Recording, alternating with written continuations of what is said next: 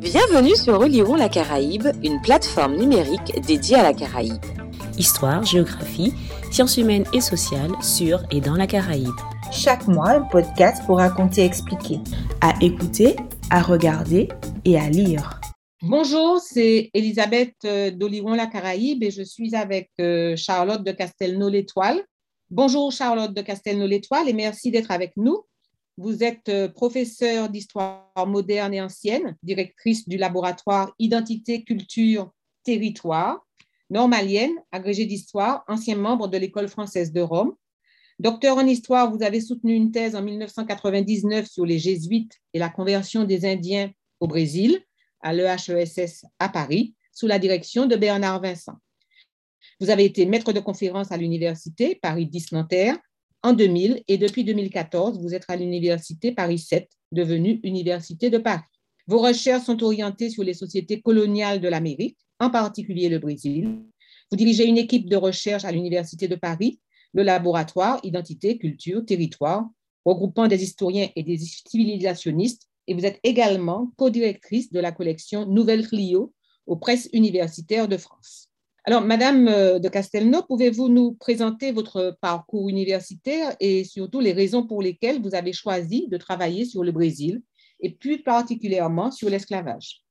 Bonjour euh, Elisabeth et bonjour à, tous les amis de la Caraïbe. Donc, euh, merci de m'inviter. Alors, comment je suis arrivée à travailler sur le Brésil? Eh bien, en fait, j'ai passé une partie de mon adolescence en Amérique du Sud, au Venezuela, j'ai vu, euh, j'ai découvert le pays, découvert euh, même des missions indiennes, puisqu'il en existe, bien sûr, euh, dans les régions de l'Orénoque.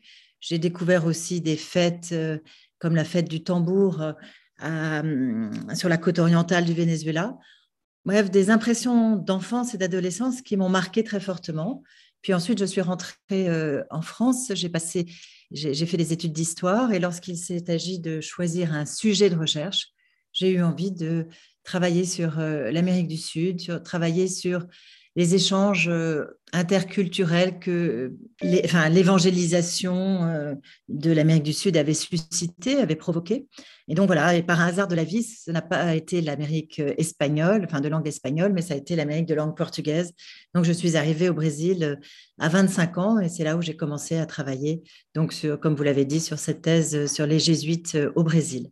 Alors, le lien avec l'esclavage, eh c'est assez euh, clair parce que le, Brésil a été un pays extrêmement esclavagiste. À la fois, les Indiens ont été esclaves, puis aussi euh, des Africains euh, qui, sont arrivés au Brésil, deuxième moitié du XVIe siècle. Et l'esclavage s'est poursuivi au Brésil jusqu'en 1888. Donc, c'est un pays très marqué par l'esclavage. Donc, quand on travaille sur le Brésil, c'est un peu naturel de s'intéresser à l'esclavage parce que c'est central. Très bien. Et alors, en quoi ce sujet euh, vous a-t-il amené à vous intéresser à l'influence euh, de la religion catholique, de ses institutions sur les populations indiennes et africaines? Alors, en fait, en travaillant sur les missions jésuites au Brésil, donc comme je le disais, j'ai découvert l'importance de l'esclavage, l'esclavage indien, l'esclavage africain, et euh, j'ai eu envie de travailler dès le départ à la fois sur ce que représentait la mission pour les missionnaires, hein, cette expérience de l'Amérique pour ces euh, hommes souvent nés en Europe et, qui découvraient le, terrain américain. Mais tout de suite, j'ai voulu comprendre ce qu'avait représenté la mission pour les Indiens. Ensuite, pour les esclaves africains aussi. Donc, vous voyez, une forme de travail qui s'intéresse, euh, enfin, une forme d'histoire qui s'intéresse euh, à l'histoire par le bas, par les individus, essayer de travailler sur l'ensemble de ces individus qui avaient été mis en relation par cette relation missionnaire, hein, puisque en venant euh, évangéliser les populations, bah, les, missionnaires vivaient auprès des Indiens. Et ce qui m'intéressait, c'était de comprendre la relation qui se nouait dans cet échange missionnaire. J'ai fait ça pour les populations indiennes et puis aussi pour les populations africaines, puisque, comme je le disais, les Africains arrivent au Brésil assez vite. Tout à fait. Vous avez euh, reçu euh, deux prix les prix du livre d'histoire du Sénat 2020 et celui du lycéen du livre d'histoire en 2020 au rendez-vous de Blois pour votre ouvrage Pascoa et ses deux maris. Alors justement, euh, vous parliez euh, des individus. Quelle est euh, l'intrigue de ce livre d'histoire qui se lit avec plaisir comme un roman? Et comment vous avez découvert cette histoire très particulière? Alors, je me suis intéressée à la question du mariage le mariage des Indiens et des esclaves. Et j'ai essayé de comprendre comment, enfin, qu'est-ce qu'avait signifié d'imposer le mariage à ce type de population. Et lorsque j'ai terminé ce, livre, qui a été euh, la deuxième thèse, hein, parce que les professeurs universitaires font deux thèses, la première puis une deuxième, pour être habilités à diriger des recherches.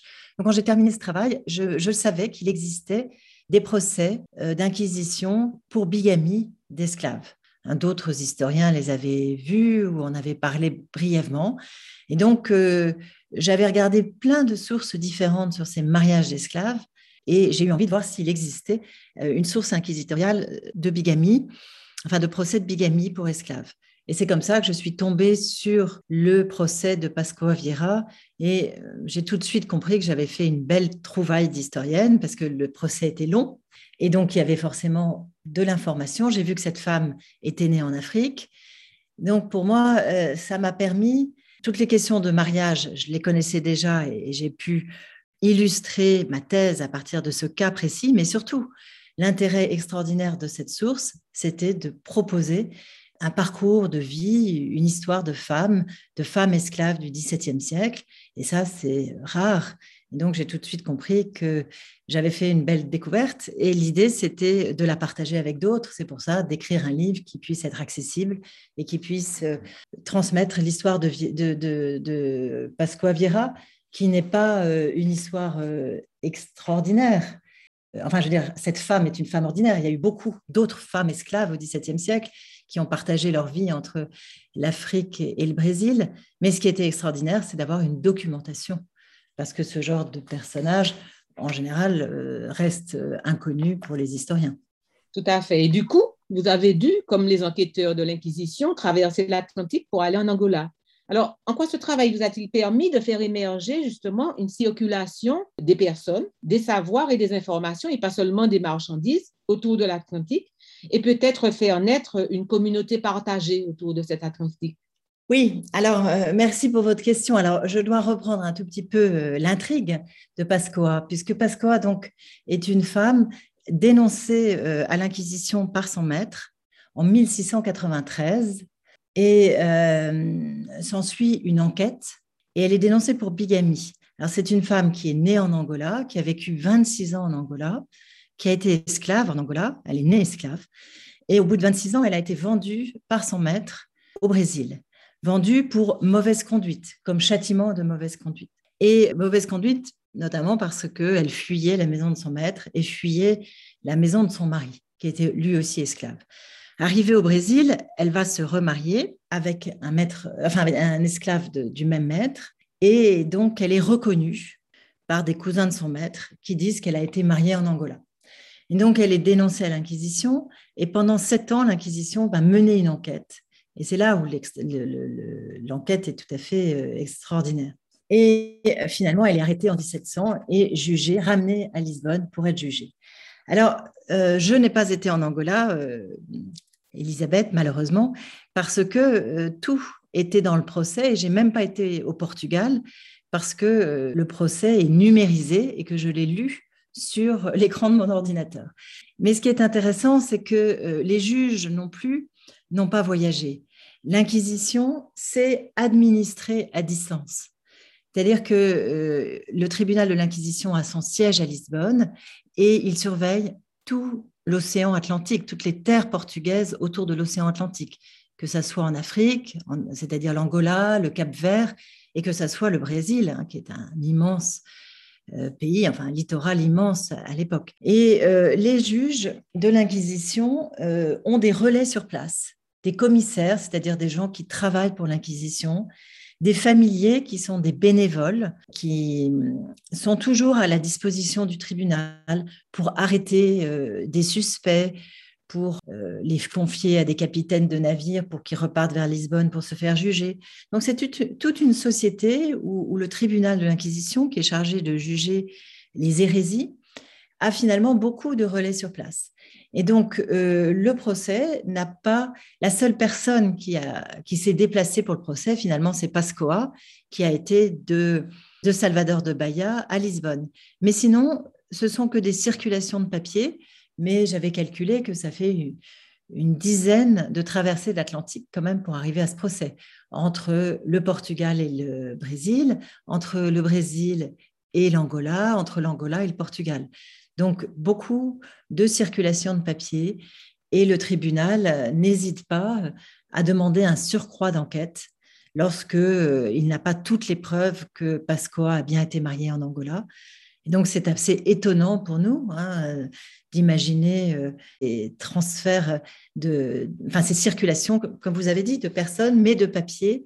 Et puis même la, vie même des esclaves est une vie de circulation, puisque Pascoa est, née en Angola, elle a vécu au Brésil, elle est reconnue par des gens d'Angola. Et puis, euh, euh, ça, ça fait aussi partie des, choses étonnantes que le procès m'a fait découvrir, c'est que Pascoa a gardé des liens avec son village natal en Angola, Mazangano. Elle arrive à obtenir par sa mère une lettre de quelqu'un attestant qu'elle était célibataire. Donc, on peut voir que cette traversée de l'Atlantique euh, pour l'esclavage n'est pas, pas toujours une coupure définitive, surtout au Brésil, où euh, il y a beaucoup d'Africains et il y a beaucoup de circulation entre l'Afrique et le Brésil, parce que hum, il n'y a pas simplement des esclaves qui viennent d'Afrique, il y a aussi des soldats, des administrateurs, des marchands, hein, puisque finalement, il y a des deux côtés de l'Atlantique une colonie portugaise. Et c'est très différent de, la situation aux Caraïbes, bien sûr, puisqu'une partie des esclaves des Caraïbes sont venus aussi d'Angola, mais là, il n'y a pas cette circulation permanente entre les deux pôles, alors qu'au Brésil, il y a une circulation permanente. Et effectivement, Pascoa a écrit à sa mère. Alors bien sûr, elle ne savait pas écrire, mais elle a pu faire écrire par quelqu'un ou donner un message oral à quelqu'un pour avertir sa mère de ses ennuis. Voilà, donc euh, ça, ça fait partie des, choses euh, étonnantes. Et il n'y a pas que les nouvelles qui circulent, il y a même des, cadeaux, des tissus. Hein. Elle reçoit des, choses d'Angola. Très bien. Alors, euh, on, est quand même très surpris de cet acharnement de l'Inquisition sur la question du mariage des esclaves. Déjà, comment l'expliquer? Et surtout pourquoi la bigamie d'une esclave, c'est-à-dire quelqu'un qui était considéré euh, dans notre représentation comme non pas une personne, mais comme une marchandise, justement. Pourquoi la bigamie d'une esclave faisait-elle scandale dans cette société esclavagiste brésilienne? Oui, alors là, vous posez une question très importante.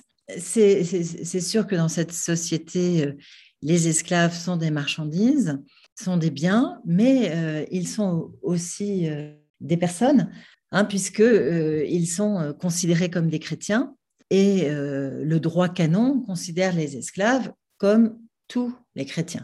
Hein, il n'y a pas de tout au long de la procédure, on, ne, mentionne jamais le fait qu'elle ait été esclave pour euh, expliquer euh, sa situation. Donc, quelque part, il y a une forme de... Enfin, elle est comme les autres chrétiens et en même temps sa bigamie est provoquée en partie par son esclavage puisque c'est pas elle qui a décidé de, partir au Brésil, mais euh, le, tribunal la considère comme une chrétienne comme les autres. Euh, alors pourquoi la question de la bigamie? En fait, la bigamie est un délit que l'Inquisition poursuit, pas simplement chez les esclaves, c'est, comme certains historiens l'ont appelé, le délit de l'Empire.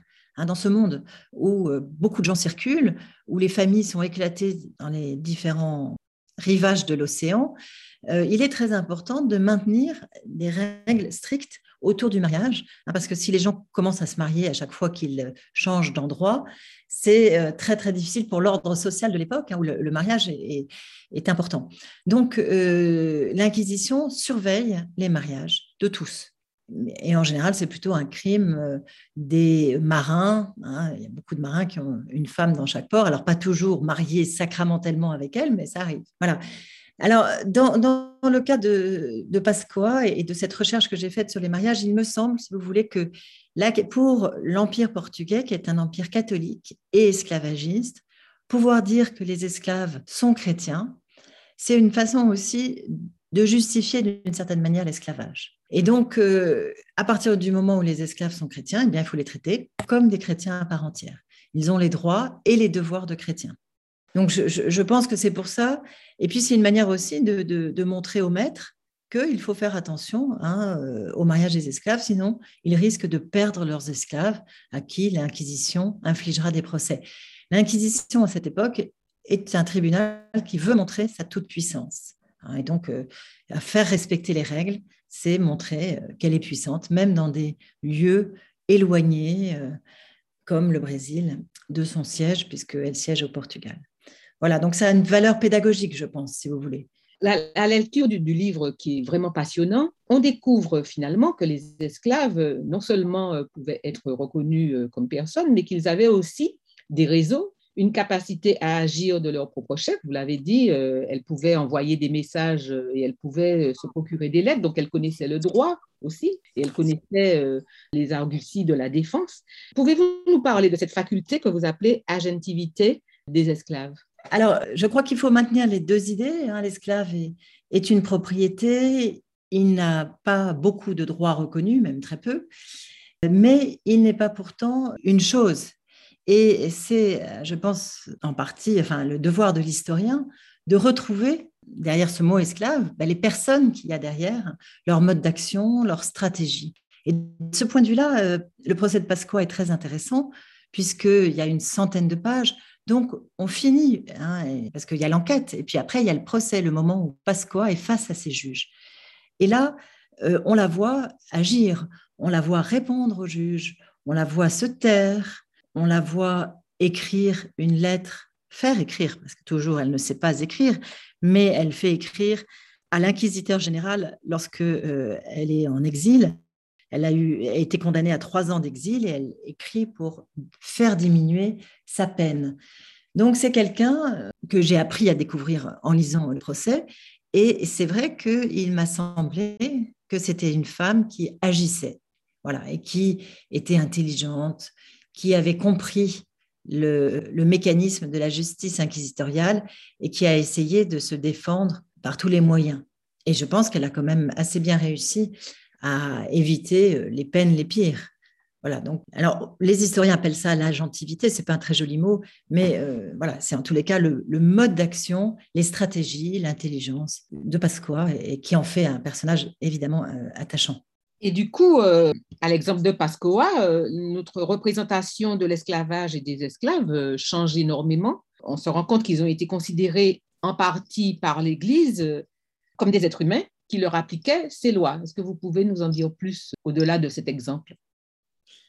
Oui, c'est délicat parce que la, on ne peut pas nier hein, la marchandisation des esclaves, le fait qu'ils sont qu'ils sont en partie euh, enfin qu'ils sont, ah, on leur refuse tout droit, notamment par exemple, pour revenir sur la question du mariage précisément, l'Église conçoit qu'ils se marient, mais ça leur donne pas forcément une autorité paternelle sur les enfants.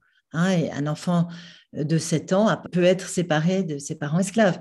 Et il y a un certain nombre de droits reconnus, mais il y a toujours un conflit, et c'est ça qui est intéressant, avec le fait qu'il ne faut pas que euh, cette dimension religieuse, par exemple, empiète sur les droits du maître sur son esclave.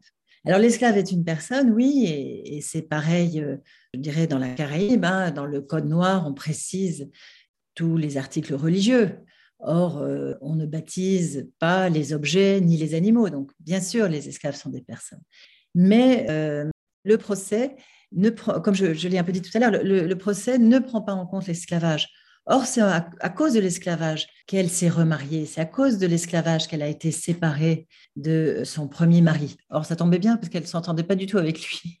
Mais enfin, il n'empêche que... Euh, voilà, alors l'histoire montre que les esclaves sont considérés comme capables de consentement, hein, puisque le mariage, c'est l'expression du consentement, de la libre du libre choix du conjoint, mais en même temps, ce n'est pas les maîtres qui sont poursuivis en cas de bigamie, hein, ce ne sont pas eux qui sont considérés comme responsables. Donc on pourrait dire, hein, oui, les esclaves sont considérés comme des personnes, et en même temps, on peut signaler qu'il y a des formes de double peine. Ils sont esclaves et ils sont responsables de leurs fautes. Et en même temps, euh, à cause de l'esclavage, ils sont souvent contraints par beaucoup de choses. Donc, vous voyez, c'est une situation qui n'est pas forcément euh, euh, voilà, il ne s'agit pas de dire les esclaves n'ont pas eu de. Enfin, les esclaves étaient des personnes et donc ils avaient une grande liberté reconnue par l'Église. Non, c'est plus subtil que ça. Ils sont des personnes, mais ils sont en même temps contraints d'une manière très forte. Et je pense que c'est ça que j'ai essayé de montrer et qui, je pense, est valable pour beaucoup d'autres sociétés esclavagistes. Alors, nous allons un petit peu élargir au Brésil. On sait donc que le Brésil a connu une colonisation catholique sous l'égide de la couronne portugaise et que le mariage donc a constitué un élément essentiel de cette colonisation. Est-ce que vous pouvez nous expliquer, alors, du point de vue de l'Église, hein, les stratégies mises en place par l'Église et les missionnaires pour transférer et imposer ce mariage chrétien dans un monde peuplé à la fois d'esclaves et d'autochtones Alors, l'Église euh, du Brésil se pose la question du mariage des convertis parce que euh, lorsque euh, on, baptise un adulte, hein, et ça dans tous les terrains missionnaires, il faut régler sa situation matrimoniale. Parce que si on le baptise et qu'on le laisse vivre en concubinage, d'une certaine manière, c'est de le mettre en, état de péché mortel. Parce que tant qu'il n'est pas baptisé, c'est pas un péché. Vous voyez ce que je veux dire? Donc, si on baptise, il faut euh, régler la question matrimoniale. Et l'Église considère à cette époque que toutes les sociétés ont l'institution du mariage. Mais euh, il y a des mariages plus ou moins parfaits. Le mariage parfait, aux yeux de l'Église, c'est le mariage chrétien, c'est-à-dire monogame et indissoluble. Mais l'Église sait très bien que dans d'autres sociétés, il y a des mariages polygames, qu'il y a des mariages qui peuvent se finir par un divorce. Voilà. Donc, euh, la, question de l'Église, c'est de transformer les mariages euh, païens en mariage chrétien par une bénédiction. Et bon, ça, c'est une phrase qui a l'air simple, mais dans la réalité, c'est très complexe. C'est notamment euh, autour de la question de la polygamie. Avec quelle épouse mariée, par exemple, les chefs indiens, sachant qu'au Brésil, ces chefs indiens, c'est la marque justement des chefs, ont parfois 4, 8, 10 épouses. Donc, laquelle choisir? La première ou la dernière? Et ça va faire couler beaucoup d'encre. Pareil pour ces esclaves qui arrivent d'Afrique, est-ce qu'on peut les remarier sans tenir compte de l'épouse du temps où ils étaient en Afrique?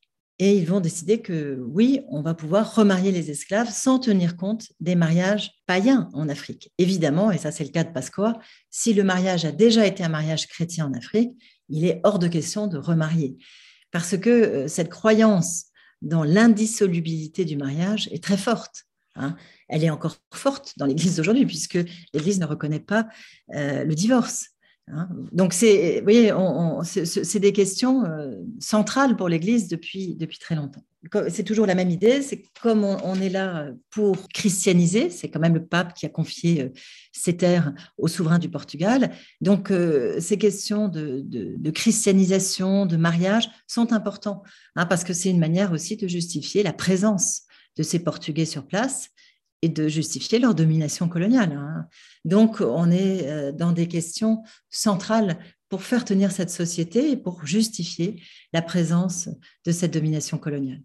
Et donc, euh, vous appuyez sur une documentation d'une très grande richesse qui révèle combien l'esclavage donc était au cœur des réflexions de l'Église à travers des descriptions de missionnaires qui font revivre ce monde euh, tragiquement disparu des Indiens du Brésil, mais aussi des réflexions théologiques et juridiques qui révèle le cadre intellectuel dans lequel s'est opérée cette expansion de la chrétienté à l'époque moderne.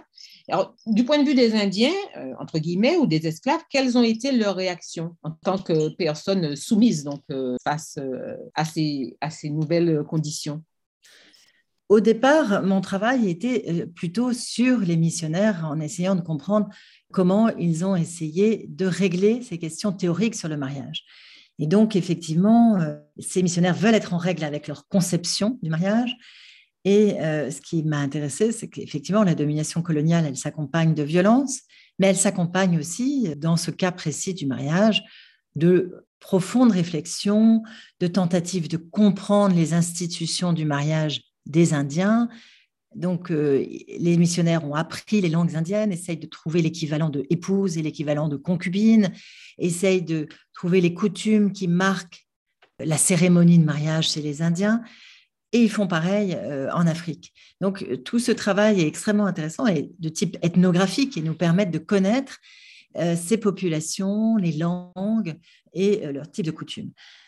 Et puis, au bout d'un certain temps, je me suis aperçue il a fallu que, euh, effectivement, les, Amérindiens où les esclaves africains avaient joué de ces règles du mariage et pour se construire des formes d'autonomie. Alors, pour donner des exemples précis, les esclaves indiens du Brésil, par exemple, vont euh, revenir voir les missionnaires en disant que leur épouse du temps de l'infidélité est chez tel maître, donc ils doivent partir chez tel maître. Et donc, ils jouent, si vous voulez, de, ces règles pour se créer des espaces d'autonomie, pour pouvoir changer de maître, pour pouvoir retrouver euh, bah, leurs proches, et, quelque part, l'Église, eh, on retrouve des traces hein, de, ces procès, de ces demandes, parce que l'Église les prend au sérieux, puisque c'est des questions d'esclavage, et que, euh, des questions de mariage, et que pour elle, les questions de mariage sont importantes. Pour les esclaves africains, j'ai trouvé aussi des documentations très intéressantes chez l'évêque, de, par exemple, de Rio de, Janeiro, à la fin du XVIIe siècle, des procès d'esclaves africains qui demandent euh, de pouvoir se marier sans ou contre la volonté de leur maître. Et donc, ils ont bien vu que l'Église apporte une protection sur cette question de mariage et ils se permettent hein, d'aller euh, chez l'évêque pour dire que, à cause du maître, ils ne peuvent pas se marier avec la personne à qui ils ont donné une promesse de mariage. Et effectivement, l'évêque peut les euh, protéger. Enfin, j'ai trouvé aussi une pétition des, esclaves de Salvador de Bahia, à la même époque que celle de Pascoa, à peu près, qui écrivent, alors sans doute aidés par un jésuite, de passage, un italien, mais qui écrivent au pape pour demander l'excommunication de leur maître qui euh, leur interdisent de se marier avec des femmes libres. Et là, on voit toutes les stratégies. Épouser une femme libre, c'est projeter une descendance libre, puisqu'on sait que c'est le statut de la mère qui euh, transmet l'esclavage. Donc, une femme libre donne des enfants libres. Et donc, on voit comment les esclaves négocient des mariages avec des femmes libres qui sont la plupart du temps des affranchis, des anciennes esclaves, et ça leur permet euh, aussi de se projeter pour euh, leur propre affranchissement. Hein, épouser une femme libre, c'est aussi euh, pouvoir compter sur la solidarité de cette femme pour racheter sa liberté. Donc tous ces documents m'ont montré les stratégies de, de ces esclaves face au mariage et, la manière dont ils s'étaient emparés du droit du mariage pour leur propre intérêt. Voilà, quelque part, c'est vrai que j'ai retrouvé ça aussi chez Pasco. Très bien. Donc, euh, en effet, euh, si je comprends bien, en vous écoutant, je vois bien que euh, l'analyse que vous faites des pratiques des deux côtés montre la subtilité et la faculté d'adaptation des missionnaires aux sociétés, soit en Afrique, soit au Brésil, mais aussi la capacité extraordinaire d'action des Indiens et des esclaves qui utilisent les instruments du droit canonique pour leurs propres intérêts. Euh, nous aimerions savoir quelles conclusions vous en tirez sur votre connaissance générale de ces sociétés. Bon, je pense que les conclusions, ça permet de repenser le processus d'évangélisation d'une manière plus complexe, d'y voir comment se sont, euh, se sont articulés les mécanismes de domination et les mécanismes de, de consentement, j'allais dire. Hein, puisque, et euh, donc ça, c'est une, première conclusion, le mécanisme et le rôle de, la religion dans ce mécanisme de la colonisation, qui me semble extrêmement riche et, et à étudier de manière complexe. L'autre conclusion, je dirais que je, me suis intéressée à ces Indiens et à ces esclaves africains comme des chrétiens, des chrétiens à leur façon, hein, c'est-à-dire ce sont des Indiens chrétiens, des esclaves chrétiens, et surtout dans le cas des esclaves africains du Brésil, hein, on a beaucoup de marques de leur euh, adhésion euh, à ce christianisme par euh, rôle et l'importance des confréries. On a même, certains historiens travaillent aujourd'hui sur les ordinations d'hommes noirs qui apparaissent dès la fin du XVIIe et au XVIIIe siècle. Donc cette idée que ces, Africains et ces Amérindiens se sont emparés de la religion et l'ont faite leur. Alors par exemple, dans le cas du Brésil, le travail, le culte des âmes du purgatoire, qui est très important euh, dans le Brésil colonial, rejoint euh, le culte des ancêtres africains. C'est une manière aussi pour ces Africains de retrouver des formes euh, de, dévotion euh, qui leur parle et qui a une vraie signification. Donc, l'idée que ce n'est pas simplement une dissimulation, que ce christianisme n'a pas servi, euh, n'a pas été que de façade, mais qu'il y a eu des formes de juxtaposition, d'assemblage, de bricolage Donc, c'est des formes, ce qui m'intéresse, c'est des formes de résistance adaptative, hein, non pas rejet, mais appropriation et transformation. Et ça me semble important pour comprendre la, richesse euh, de ces sociétés, euh, même d'aujourd'hui, hein, qui sont effectivement dans ce sens les héritières de tous ces mécanismes. Alors, euh, notre entretien touche à son terme, j'allais dire presque malheureusement. Nous, nous vous remercions d'avoir accepté de, nous, de vous entretenir avec nous sur ces problématiques qui sont centrales pour nous. Nous sommes persuadés que vos travaux vont trouver une place grandissante hein, dans nos pratiques euh, d'enseignement euh, d'histoire de l'esclavage et des sociétés américaines et caribéennes, et le prix que vous avez reçu à Blois euh, en témoigne. Chers auditeurs et chères auditrices d'Oliron la Caraïbe, nous vous disons à bientôt pour un nouveau podcast sur Oliron la Caraïbe. C'était Oliron la Caraïbe, une plateforme dédiée à la Caraïbe sur Facebook, Twitter et Instagram à écouter, à regarder et à lire.